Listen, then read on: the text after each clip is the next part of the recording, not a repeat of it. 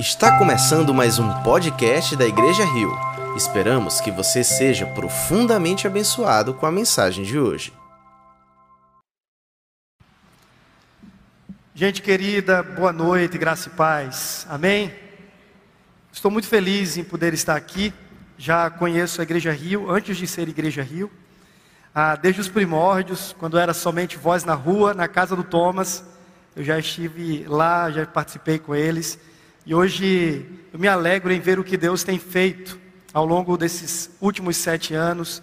E Deus seja louvado por isso. Nós cremos que os frutos que estão vindo são apenas brotos daquilo que haverá de vir para a glória do nome do Senhor. Nós cremos nisso. Essa obra é obra de Deus. É um afluente que vem dos céus, que vem regando a terra e trazendo e produzindo frutos para que Cristo seja exaltado. Obrigado, Thomas, pelo convite, os irmãos queridos aí. E espero em Deus que nesta noite sua vida seja muito edificada. Vocês são privilegiados em ter Thomas como pastor e certamente a equipe pastoral aqui.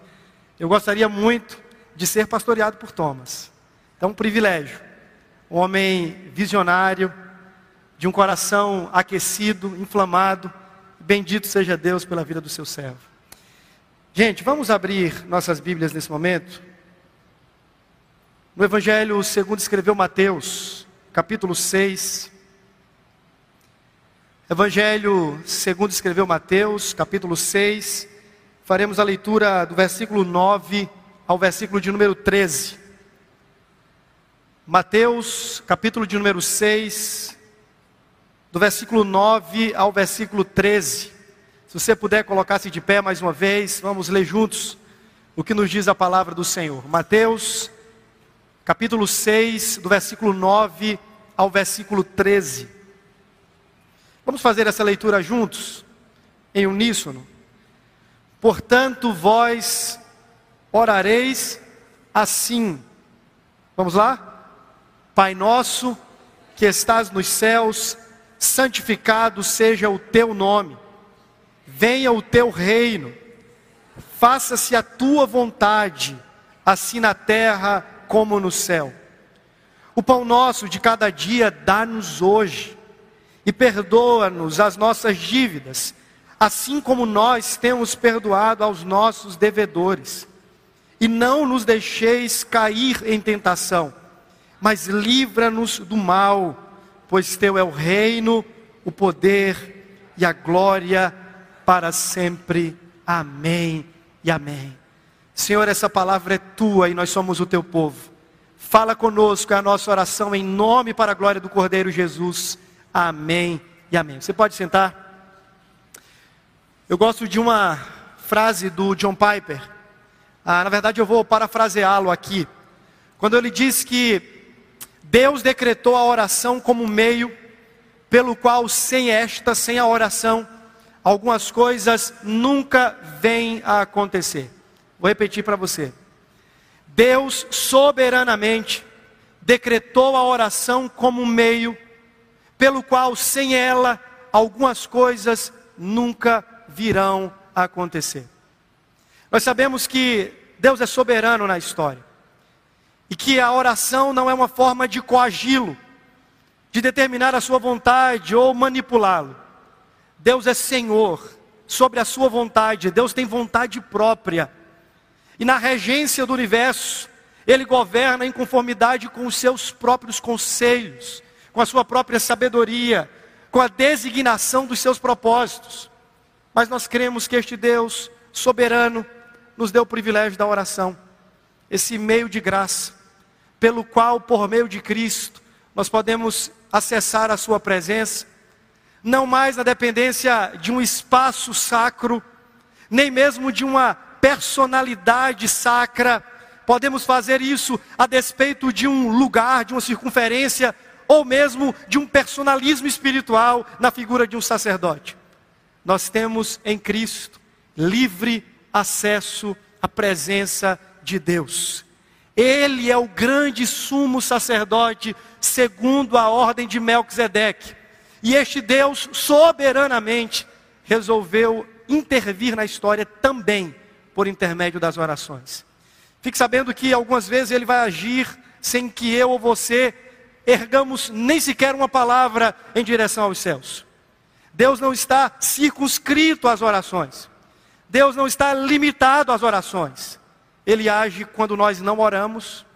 Ele age em contrariedade muitas vezes às nossas próprias orações, mas em tantas outras vezes ele age a partir das nossas orações.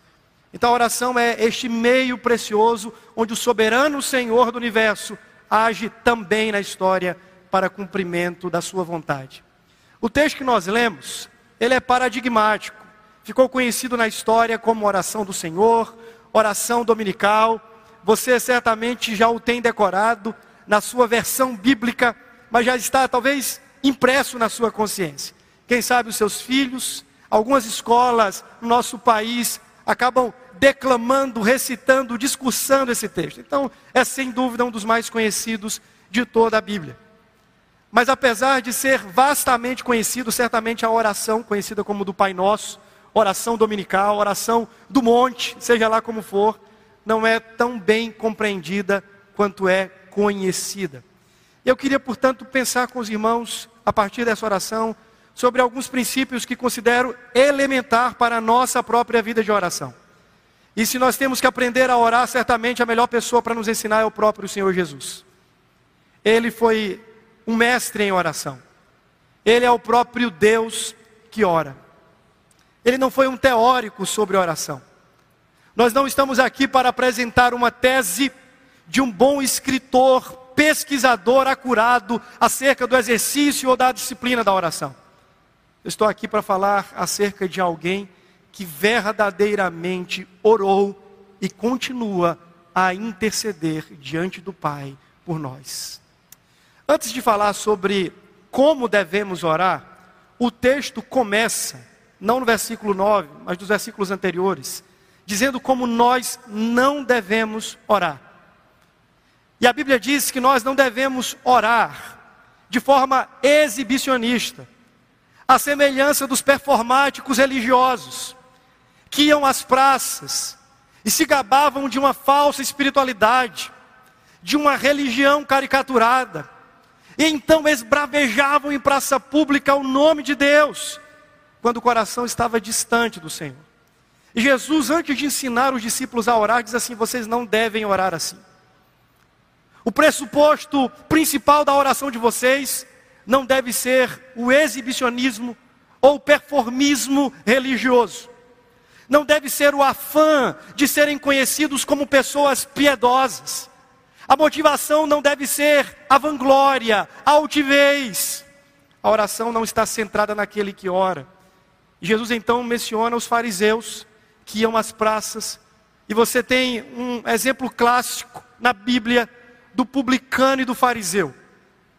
Os dois estavam a orar e Jesus então mostra-os como um tipo de vitrine da verdadeira piedade do coração, ou pelo menos da motivação na oração, e do falsário, da caricatura. Diz que o fariseu orava de si para si. E ele então dizia assim: Deus, muito obrigado, porque eu não sou como esses demais pecadores. Tu sabes que eu não sou sonegador e que dou o dízimo até da folha da hortelã. Tu sabes, ó Deus, que a minha piedade é muito mais elevada e que na tua ausência eu posso ser até mesmo teu suplente. Tu sabes que eu sou bom, Senhor. Em contrapartida, a Bíblia diz que havia um publicano que batia no peito e não tinha coragem nem sequer de levantar os olhos aos céus. E ele batia no peito e exclamava assim: "Ser propício a mim que sou pecador". Jesus disse assim: "Qual dos dois você acha que foi ouvido, que saiu justificado? A pergunta era retórica, porque a resposta era muito óbvia, objetiva. Jesus, portanto, diz assim: Olha, antes de eu falar sobre como vocês devem orar, entendam, não orem segundo o padrão performático, religioso, caricaturado da espiritualidade farisaica, porque isso é hipocrisia. Não orem de si para si, não orem para serem vistos, pelo contrário, quando vocês forem orar, vocês devem ir para o quarto, para o Tameion. Era o quartinho nas casas judaicas, onde geralmente, e vale salientar que a palavra utilizada aqui, o tameion, esse quarto, geralmente eram postos ou postos duas coisas, postas duas coisas nestes quartos das casas judaicas: os tesouros e a bagunça. Geralmente a gente tem na nossa casa aquele quarto onde talvez eu não sei se tem o tesouro, mas a bagunça tem. Eu moro em apartamento e a, quase que o apartamento inteiro é um quarto de bagunça, porque a gente não tem mais onde colocar as coisas e vai soltando por tudo, por tudo que é canto. Mas até então eu morava numa casa grande e havia aquele quarto da bagunça. Mas os judeus faziam do Tameion o lugar do tesouro e o depósito da bagunça. Jesus disse assim: quando vocês forem orar, entrem no Tameion, fechem a porta e orem em secreto porque há um Deus que vê e que recompensa em secreto. Fiquem sabendo vocês que aqueles que oram em público para serem vistos, já foram recompensados pelos homens. Depois ele fala dos pagãos. Não orem como os religiosos, esse é o primeiro ponto. E depois ele diz assim: não orem como os pagãos, que acham que por muito gritarem, por muito falarem e pela repetição vã, serão ouvidos. Fique sabendo que vocês não precisam disso. Por quê? Porque o vosso Pai, diferente das divindades pagãs, que eram naturalmente impessoais, o vosso Pai conhece as vossas necessidades. Eu não preciso fazer da oração um meio de suposto convencimento a Deus. A oração não é um apelo judicial para quem sabe o bom juiz atender a minha causa. A oração não é uma petição muito bem organizada para que impressionado o Senhor, o meu Pai, me atenda, com base nos meus argumentos. Jesus disse assim: não, não espere, não suponha que aquele que muito falou, por muito falar, será ouvido. Fique sabendo que no ambiente da oração você já é absurdamente conhecido. Suas necessidades já estão estampadas diante dos olhos do Senhor. Você não está ali para trazer a lume aos olhos de Deus ou aos seus ouvidos questões que Ele não sabe. Você está ali porque você reconhece que, por mais sabedor que Ele seja das suas necessidades e causas, Ele lhe convida a esta relação de entrega diante dEle. E é por isso que Paulo escreveu dizendo assim: Meus irmãos, não fiquem preocupados. Antes, transformem a preocupação de vocês em oração, por meio da súplica, e façam isso, façam isso com ações de graças. É preciso entendermos que nem toda oração, nem toda forma ou motivação na oração é biblicamente saudável. Eu posso orar mas eu posso fazer isso ilegitimamente. Eu posso orar como um bom religioso, que tenho por trás das minhas motivações a minha própria vaidade, uma oração eulátrica, ensimesmada, e eu posso também orar como um pagão. Jesus diz assim: olha, alguns que oram, mas o fazem religiosamente ou de forma pagã, paganizadamente. Há dois perigos, meus irmãos, e esses perigos também nos circundam. Eles não eram presentes apenas para aquela geração e para aquele público. Principalmente quando a gente é convidado para orar em público, nós escolhemos e selecionamos as melhores palavras.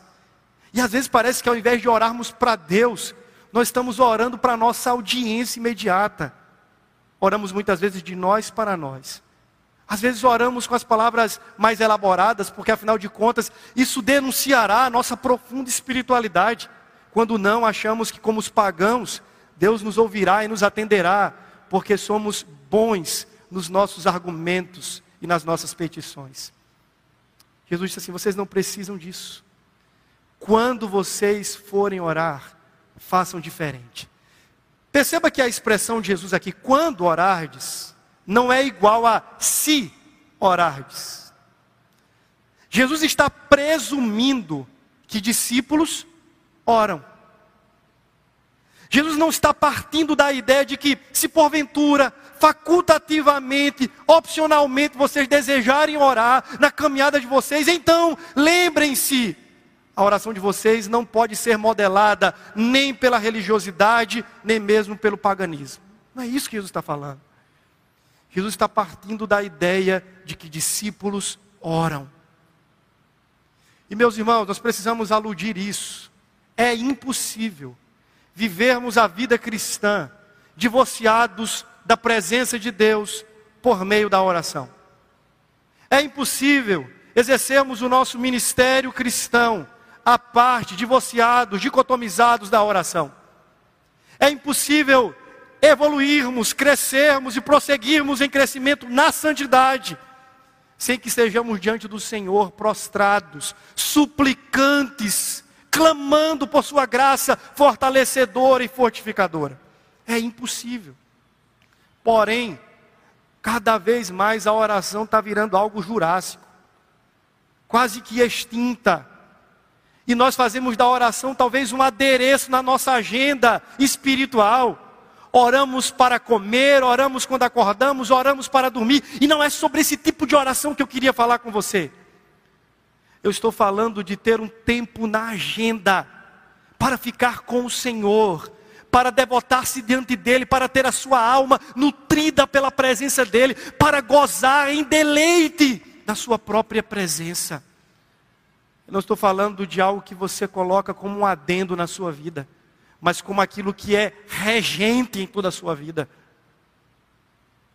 Antes de falar sobre alguns princípios para nós sobre oração, o que mais me chama a atenção nesse texto, e na verdade é o que mais me causa esperança nessa ambiência da oração,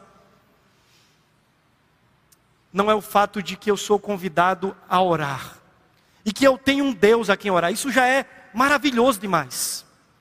Eu tenho um Deus a quem orar e eu tenho livre acesso a Ele por meio da oração. Bendito seja o seu nome, mas tem mais do que isso. Quando Jesus ora, e Ele não ora apenas aqui, Ele ora por diversas vezes, dezenas de vezes. O evangelista Lucas, em especial, narra, registra Jesus orando numa sequência de vezes.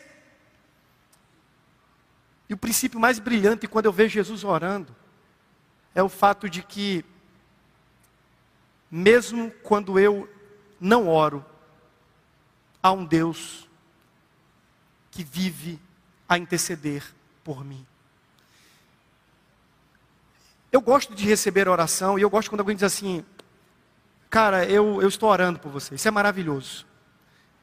Mas e se eu dissesse para você essa noite que Cristo ora por você. Jesus está orando, em João 17 ele ora, ora pelos discípulos imediatos, ora por aqueles que viriam a crer no seu nome, e o autor aos Hebreus, no capítulo 7, diz que ele vive a interceder por nós à direita do Pai. Quando eu vejo Jesus orando, eu vejo na condição do seu perfeito sacerdócio. Eu tenho um sacerdote perfeito, que se compadece de mim e que ora por mim de forma perfeita. Para além disso, a Bíblia diz que o Espírito Santo de Deus intercede por mim com gemidos inexprimíveis diante do Pai. O grande privilégio da oração não é saber apenas que eu tenho livre acesso para orar, mas que eu tenho alguém divino que ora por mim. O Deus a quem eu oro na pessoa do seu filho ora por mim. Isso ressignifica a oração. E o texto começa dizendo assim: quando vocês orarem, presumindo que discípulos oram, orem assim, dizendo: Pai nosso. Diferente da apreciação pagã de uma divindade impessoal, os cristãos oram a partir de um conceito de filiação. Eu oro como filho ao meu Pai. Eu não estou simplesmente diante do juiz de toda a terra, peticionando uma causa própria. Eu não estou diante de Deus tão somente como um servo apresenta-se diante do Senhor. Eu estou diante de Deus num ambiente familiar, doméstico, como um filho que se apresenta diante do seu pai, desfrutando de um relacionamento profundo e íntimo, apresentando os temores e vexames do meu coração, bem como as minhas mais profundas alegrias. Preciso que você entenda que a oração, mais do que ser algo inerente à vida do discípulo, é um privilégio dos filhos de Deus. Um dos tantos privilégios conquistados por Deus em Cristo para nós é o privilégio da adoção como filhos. Nós não somos mais estranhos à família de Deus. Não estamos mais apartados dele como seus inimigos. Antes fomos trazidos à sua doce presença por meio do nosso irmão mais velho. De modo que agora, filiados com Deus por meio de Cristo, nós podemos acessar a sua presença como um filho na própria presença do seu Pai. A oração é privilégio dos filhos de Deus. Sabe, um pagão, usando agora a linguagem do texto, ele não consegue orar a Deus. Esse é um privilégio exclusivo, seu e meu, e de todos aqueles que receberam o Espírito que clama, Abba. Sabe, quando a gente vai orar, há aquele Espírito que testifica com o nosso espírito que nós somos filhos de Deus. Não é tão somente o encontro do vassalo com o seu servo ou mesmo com o seu senhor. É a ideia de um encontro à mesa do filho com o pai. Que privilégio nós temos. E esse privilégio nos foi conferido pelo fato de que Cristo Jesus tornou-se mediador nesta relação entre nós e Deus. Mas o texto continua dizendo: Pai nosso. Anteriormente, Jesus fala de alguém que entra no quarto e que ora em secreto, porque o Pai vem em secreto. Mas agora, quando ele vai de alguma forma estabelecer um modelo de oração, ele fala que o Pai não é meu, mas o Pai é nosso. Significando dizer que a oração, para além de ser um privilégio dos filhos de Deus, é uma expressão da nossa catolicidade como povo de Deus. A oração é uma expressão da nossa vida comunal. Todas as vezes que eu oro, eu pelo menos devo lembrar que este Pai que é meu, é pai de tantos outros também. Isso me coloca numa relação de filiação, mas também de comunhão com outros. Eu preciso lembrar no ambiente da oração que a oração não foi me dada apenas como privilégio de usufruto, mas a oração, como foi dito aqui, é também um privilégio, uma demonstração da nossa unidade como povo de Deus, uma expressão da nossa comunidade como povo de Deus, de modo que na oração eu posso externar a minha relação não somente com Cristo, mas com os meus irmãos que descendem dele por meio da fé. A oração não é aquele negócio individualizado, onde eu simplesmente entro no quarto e lembro das minhas causas e necessidades. A oração também é um lembrete de que o Pai que é nosso me conferiu uma família e eu devo então lembrar-me, no lugar da oração, que existem outros tantos irmãos e irmãs que precisam e de alguma forma são fortalecidos pela minha oração diante de Deus. Aqui há um elemento que fortalece a doutrina da intercessão. Eu não sou chamado a orar tão somente por mim mesmo, mas a orar por outros, porque em Cristo eu não apenas estou ligado a Deus, mas a tantos outros por meio da fé. Mas o texto continua dizendo assim: Pai nosso, que estás nos céus, acima de todas as coisas. E aí começam as petições, que são três iniciais. Quais são as três petições? Santificado seja. A segunda, venha a nós. E a terceira, essas três petições dizem respeito a quem? a Deus. Isso é um princípio elementar na teologia da oração. Jesus, lá em João 17, na famosa oração sacerdotal, se você ler depois, dos versículos 1 a 6, ele ora pela glória de Deus manifestada nele, para que ele glorifique ao Pai que está nos céus. nos ensinando que a prioridade da oração não é as necessidades daquele que ora, mas a vontade daquele a quem oramos. A prioridade da oração, e eu vou usar um termo técnico, é doxológica, é a glória de Deus, a vontade de Deus, a honra de Deus, o nome de Deus, a vontade de Deus. Mas como é que a gente faz? A gente chega diante do Senhor, como quem chega num balcão para fazer um pedido, a gente apresenta a Ele as nossas listas de necessidades, dizendo: está aqui, Senhor, eu preciso da tua intervenção, eu preciso do teu toque, eu preciso da tua visitação. Assina embaixo esse contrato, Senhor, esse é o meu plano, eu preciso que o Senhor o legitime. Jesus ensina assim: você não entendeu nada sobre a oração. A oração não diz respeito em primeira instância àquele que ora, nem aos caprichos daquele que ora, nem à vontade daquele que ora nem aos planos, sonhos e projetos daquele que ora. A, a preeminência, a primazia da oração é Deus. Eu oro a Deus, tendo o próprio Deus como primazia das minhas orações. A glória de Deus e a sua suprema vontade precisam ser a minha primeira ambição no ambiente da oração. Mas será que é isso que nós fazemos, irmãos? Será que quando nós vamos ao Senhor, nós temos Deus, a sua honra, o seu nome e vontade, como aquilo que nós mais almejamos, suplicamos? Na maioria das vezes nós não fazemos isso. E às vezes nós temos aquele tempinho de adoração, Deus, tu és santo, bom, todo-poderoso. Senhor, mas é assim, é, eu preciso fazer aquele concurso e estou precisando daquela forcinha. O orante não é prioridade na oração, mas sim o objeto a quem se ora. Deus é prioridade na nossa oração.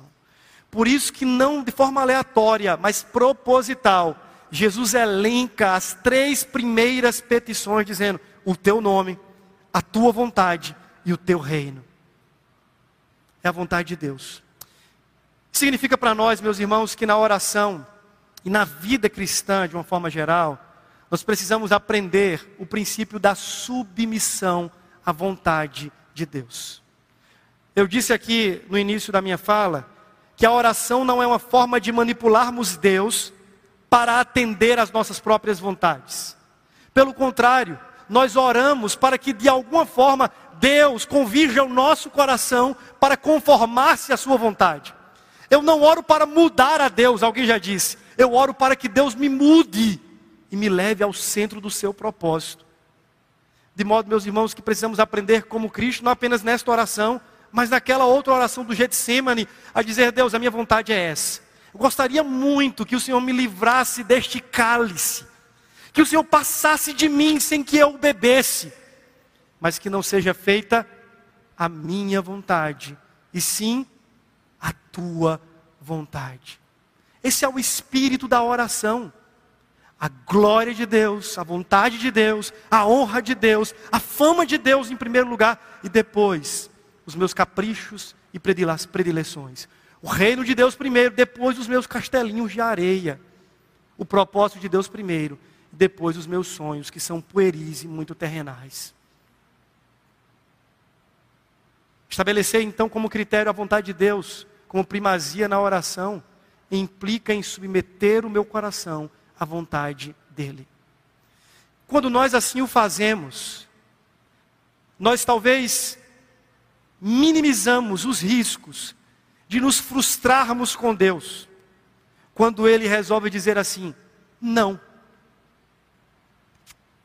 Quando eu acho que Deus é o meu serviçal, e que de alguma forma Ele é a semelhança de um gênio da lâmpada, que eu aciono por meio da minha petição e que ele precisa dizer assim: sim, meu amo, o que, é que você deseja? Quando a vontade dele não converge com a minha, eu fico bravo. E eu peço explicações. Mas quando eu entendo que Deus não está primeiramente comprometido com a minha vontade, e sim com a sua, eu descanso nele. E Tiago vai dizer que muitas vezes esse Deus a quem oramos nos diz não. E benditos são os não de Deus. Uma das coisas que eu tenho aprendido nesta ambiência da oração é o fato de que uma das grandes bênçãos da experiência cristã é o fato de Deus não responder todas as nossas orações. Seria trágico, seria desastroso Deus atender todas as nossas súplicas em conformidade com o nosso próprio querer. Uma das grandes bênçãos é Ele dizer não a muitas das necessidades que a Ele apresentamos. Isso é uma bênção, porque a vontade dele, não a nossa, é boa, perfeita e agradável. Aprenda, portanto, por meio da oração, a submeter à vontade do seu coração, a lançar a resistência do seu coração diante do Senhor, dizendo assim: Deus, que prevaleça o teu querer, mesmo que este seja totalmente distoante do meu, que prevaleça a tua vontade, mesmo que esta seja antagônica, confrontante à minha, que prevaleça os teus planos, mesmo que estes frustrem os meus. Será que você tem orado assim? Ou como uma criança mimada, você é aquele que quando o pai diz não, você sai para o quarto, fecha a porta, bate a porta, e então chora desesperadamente porque a sua vontade, porque o pai não comprou talvez o chocolate da forma do, com o sabor que você queria. As três primeiras petições dizem respeito a Deus, para nos ensinar que a oração tem o próprio Deus como primazia e não as nossas próprias vontades. Mas depois o texto continua e vem a quarta petição. E qual é a quarta petição? O pão nosso de cada dia dar-nos hoje. Isso remete você ao que lá no Antigo Testamento? Qual cena? Qual narrativa? Você lembra quando o povo estava no deserto? E por 40 anos foram provados e acrisolados pelo Senhor. Houve um momento em que eles começaram a ter necessidades convencionais, de subsistência, e então Deus fazia chover um tipo de comida de uma dieta não conhecida pela, pelo cardápio humano. A palavra maná significa o que é que é isso? E caía dos céus um tipo de bolo, meio que um pão, e aquilo ali eles juntavam e se alimentavam. Mas qual era o princípio do maná? Você, a, não ser no, dia sexto para o dia sétimo, você deveria juntar para não trabalhar naquele dia. Qual era o princípio dos demais dias da semana? Você não pode guardar, não é isso? Se guardasse, o que, é que acontecia? Estragava, apodrecia. A ideia do pão nosso de cada dia, dai-nos hoje, aponta sim para Deus como grande provedor. O sentido talvez fundacional é que nós dependemos dele. E veja que aqui há um princípio fantástico. Jesus não está ensinando que nós dependemos da provisão, nós dependemos do provedor. E há uma diferença entre depender da provisão e depender do provedor. Porque se eu dependo do provedor, podem mudar os meios e as formas de provisão, mas o provedor é o mesmo. Uma vez eu estava orando e vivenciando uma crise na minha saída do trabalho, e falava assim: Deus, como é que vai ser? Eu lembro que uma, uma frase correu ao meu coração dizendo assim: mudam-se os garçons, mas a comida chega na mesa. Os meios de provisão podem mudar e a nossa confiança não pode estar neles. Mas o provedor continua sendo o mesmo. O Senhor nosso Deus e o Jeová Jireh. O chamado, portanto, dessa petição é para que nós dependamos de Deus, não apenas para o pão, mas para aquilo que é de, subsistência da nossa existência, nas coisas mínimas incluindo o pão. Às vezes a gente quer depender de Deus nas, nos macroplanos, né? Naquelas coisas gigantescas, megalomaníacas. Senhor, eu tenho que fazer isso e, e, e agora está aqui diante de ti. Jesus está dizendo assim: você precisa depender de Deus para o pão. Sabe, aquilo que é tão básico, você precisa depender de Deus até mesmo para o pão. E você precisa fazer isso numa relação de dependência diária. Não é o que você faz hoje, depois na próxima semana, mas dia a dia você precisa cultivar essa relação de dependência de Deus nas coisas maiores, mas também na, nas coisas microscópicas da nossa existência.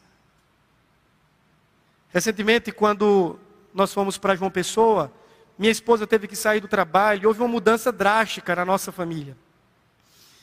E eu disse assim: Deus, talvez agora eu precise aprender do Senhor, nos mínimos detalhes, a comer uma pizza, para comer uma pizza. E não é por uma questão de ter ou não ter renda. Graças a Deus, esse não era o ponto. Mas o sentimento é de que Deus estava me levando a depender dele nas pequenas coisas. E vale aqui um detalhe, irmãos. Depender de Deus não é depender de Deus na falta de. Ah, Senhor, eu estou com necessidade, o dinheiro está curto esse mês, tem uma fatura para pagar e eu estou aqui diante da tua presença porque eu dependo de ti. Não, não é somente assim. Mas quando a conta está cheia, robusta, e nós vamos ao Senhor com a fatura, com dinheiro para pagar 100 faturas daquela, e colocamos diante dele dizendo assim: Deus, eu dependo de ti para pagar essa fatura, e não dos recursos que estão na minha conta, não do meu patrão, não do meu trabalho, não da minha empresa, mas do Senhor.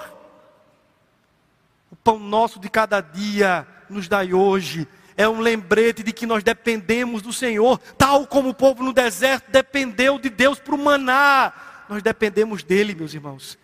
Dependemos dele para acordar, dependemos dele para respirar, dependemos dele para andar, dependemos dele para viver, dependemos dele para ter comida na nossa dispensa, para calçar, para vestir. E o texto diz que passaram-se 40 anos no deserto.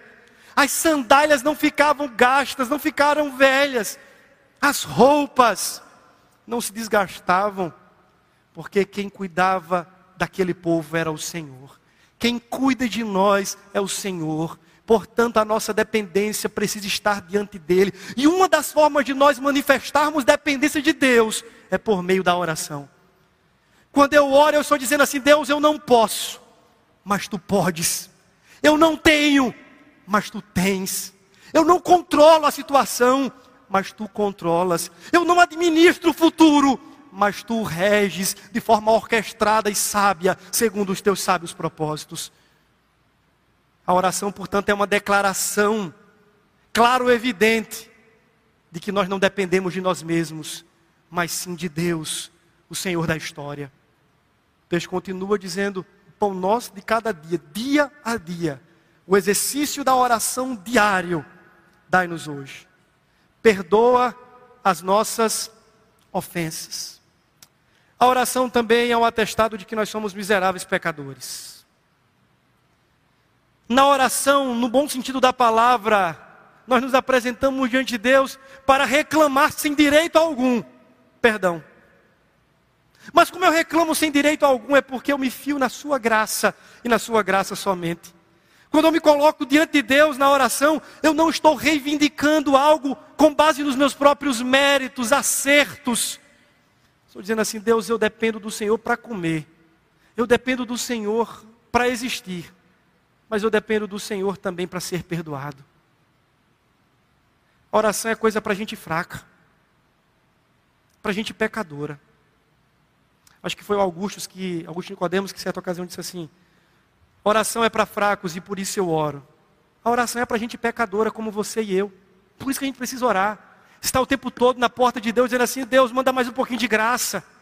Delibera o teu favor sobre mim, ó Deus, porque eu sou pecador, como aquele publicano. Eu não tenho nem a audácia de erguer os olhos aos céus, mas me fio na tua graça, nos méritos do teu filho. E então aqui estou em tua presença. A oração é onde nós encontramos o depósito da graça de Deus que favorece-nos em nossas mazelas, nas nossas fraturas espirituais, é diante dele. Geralmente a tendência do coração pecaminoso é fugir da oração. E eu começo então a me aprofundar na minha vida de rebeldia, de rebelião espiritual. E o que é que eu faço? Eu deixo de vir para a igreja. Eu não quero orar porque eu não me sinto digno. Como é que eu vou levantar os olhos para Deus e dizer assim: Deus, eu estou aqui de novo. Mas quem disse que em algum momento você já foi digno? Quem disse que em algum momento o Senhor, o Rei, lhe recebeu na sua presença com base na sua própria dignidade? Nunca.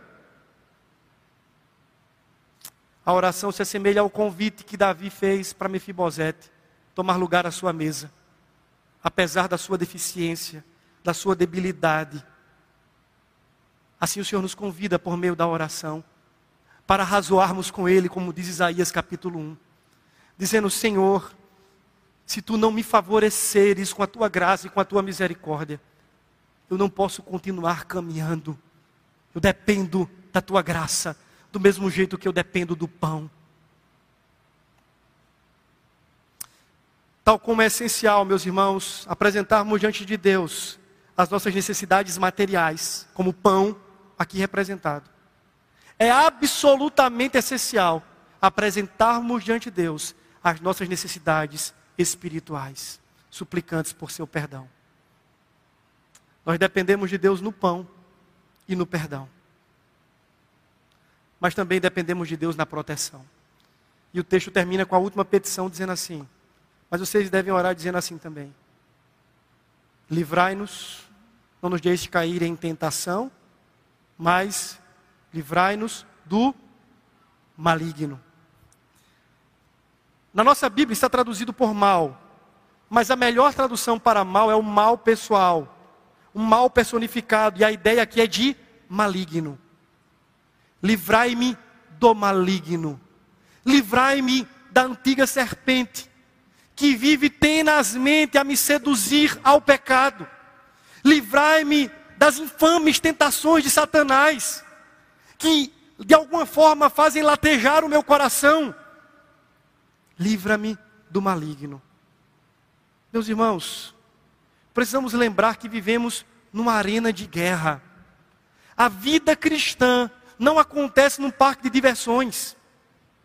Você não é chamado a viver num tipo de spa paradisíaco, blindado de todos os males da vida, onde os dardos e, ordens, e, e, todas as ordens inflamadas do maligno não lhe atingem. Isso é uma fantasia, isso é uma utopia.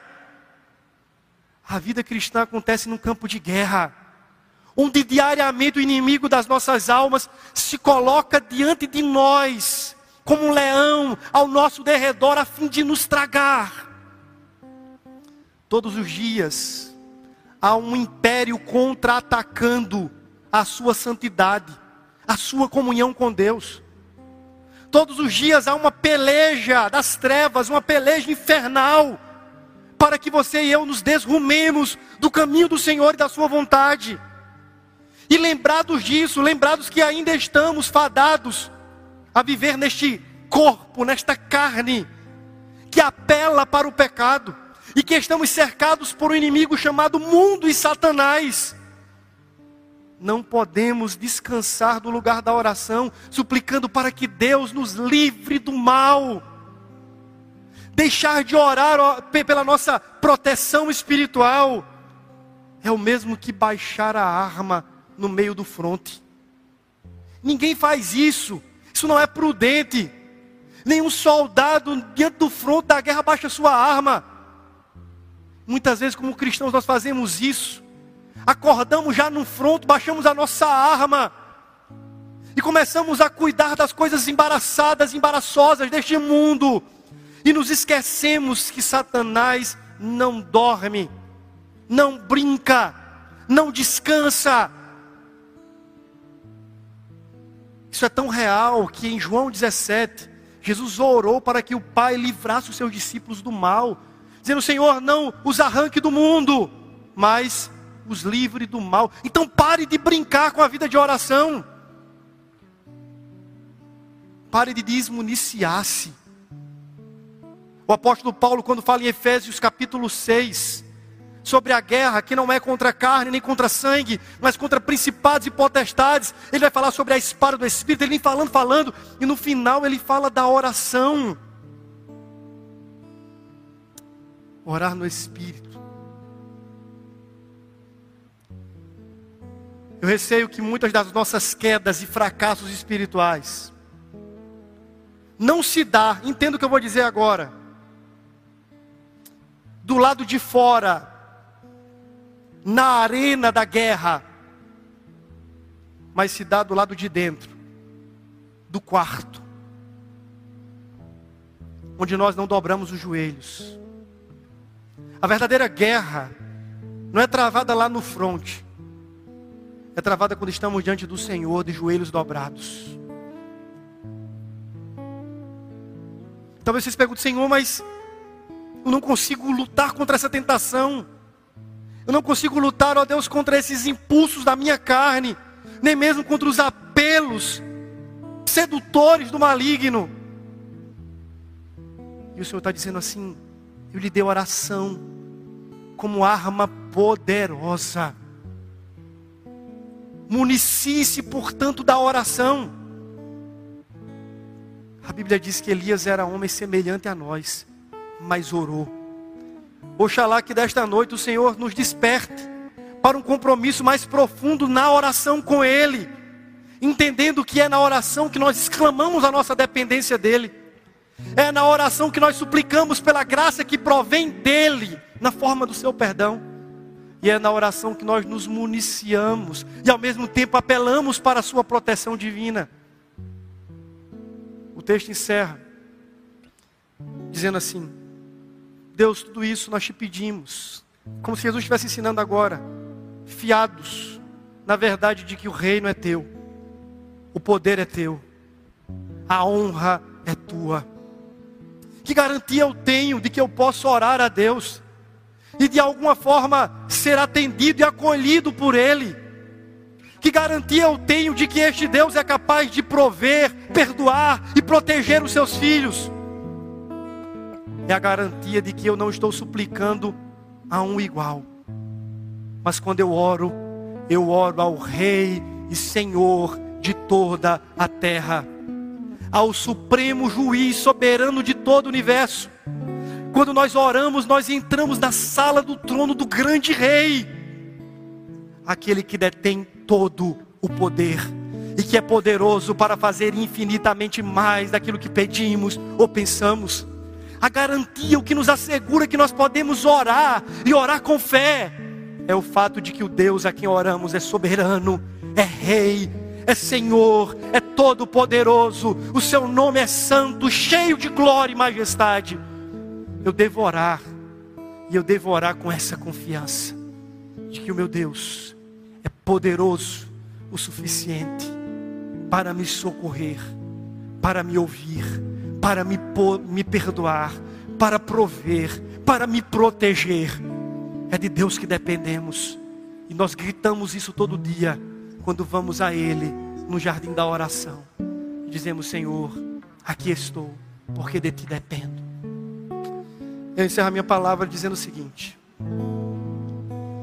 Jesus orou mesmo sendo eterno Filho de Deus, perfeito, sem qualquer necessidade do ponto de vista das nossas necessidades, mesmo ele sendo perfeitamente humano, sendo também perfeitamente divino. Mas ele orou. A oração de Cristo não era tão somente por questões de necessidade, mas de intimidade, de relação com Deus. Quando eu deixo de orar, eu sou convencido de que não passo de um presunçoso, arrogante cristão. E me acho melhor do que o Cristo, que sendo o próprio Filho de Deus, deu-se a orar durante todo o seu ministério terreno. E ainda hoje, vive a interceder diante do Pai por mim. Se você é melhor do que Cristo, se, se você acha que pode ser fiel a Deus, divorciado da vida de oração, cumprir o seu ministério divorciado da sua vida de oração, parabéns, você é melhor do que Jesus. Siga adiante e espere o fracasso. Como eu sei que ninguém aqui é melhor do que o Cristo, tomemos Ele por exemplo nosso e sigamos os seus passos na sala de oração, dizendo: Senhor, ensina-me a orar. A oração é algo que nós aprendemos. Muitos de nós não oramos porque nós não sabemos orar. Oramos cinco minutos, já estamos cansados. Eu queria convidá-la a ficar de pé nesse momento. E essa oração vai ser uma oração muito simples. Você vai dizer assim: Deus, eu estou orando para que o Senhor me dê poder para orar. Eu oro para que o Senhor me ensine a orar. Para que o Senhor me encha do espírito de súplicas para orar. E que eu entenda a importância e a primazia da oração para a minha vida e para o meu ministério. Nesse momento eu queria que você pedisse para que Deus fizesse de você um homem e uma mulher de oração. A esposa de John Knox disse que por dias consecutivos, o ouvia orar dizendo: Senhor, dá-me as costas, senão morrerei. Os biógrafos de Martinho Lutero vão dizer que ele acordava horas mais cedo. E quando o dia era mais atarefado, a sua agenda era mais cheia, ele acordava ainda mais cedo para não comprometer o seu tempo com Deus através da oração. Matthew Henry diz que todas as vezes que Deus intenta derramar do seu espírito sobre um povo, ele o conduz à oração. Alguém já disse que quando o homem trabalha, o homem trabalha, mas quando o homem ora, Deus trabalha. A minha oração é para que, em nome de Jesus, um espírito de súplica seja derramado sobre você, sobre mim, sobre esta igreja, de modo que possamos agonizar na oração. Que, em nome de Jesus, o Senhor levante do nosso meio homens e mulheres que travarão trincheiras espirituais no lugar da oração que passarão a confiar mais em Deus do que em si mesmos. Nesse momento você dizer, Deus me perdoa, porque eu sou arrogante, presunçoso e tenho confiado em mim mesmo. Mas eu quero confiar em Ti, depender de Ti na oração, sabendo a Deus que a minha grande valia não é apenas o fato de que o Senhor me ouve, mas de que o Senhor ora por mim em Cristo Jesus. Ó Deus, nós te agradecemos pela tua palavra. Pedimos, ó Deus, faze-a praticável. Nos dê, ó Deus, graça e poder necessário para sairmos daqui não com um discurso sobre oração, não com um comentário do sermão sobre oração, mas que saiamos daqui agonizados pelo espírito de súplica implantado em nós pelo Espírito do Senhor, para que possamos, ó Deus, a semelhança dos antigos pais, passarmos noites em Tua presença e encontrarmos nesta comunhão preciosa alegria e prazer. Livra-nos, ó Deus, desta espiritualidade mórbida, adoecida, religiosa, paganizada ressignifique para nós, ó Deus, a teologia da oração, de modo que mais do que falarmos sobre orar, mais do que virmos para encontros de oração, que vivamos no ecossistema da oração, na atmosfera da oração, para o louvor do Teu nome. Nós somos fracos, ó Deus, e sabemos que a nossa carne odeia orar, mas nós estamos aqui dizendo: Senhor, nos dê o espírito de súplica, que triunfe sobre as nossas fraquezas, que triunfe sobre a rebeldia do nosso coração, para a glória do teu nome, em nome de Jesus. Amém. Amém. Se você foi abençoado por essa mensagem, compartilhe com alguém, para que de pessoa em pessoa alcancemos a cidade inteira.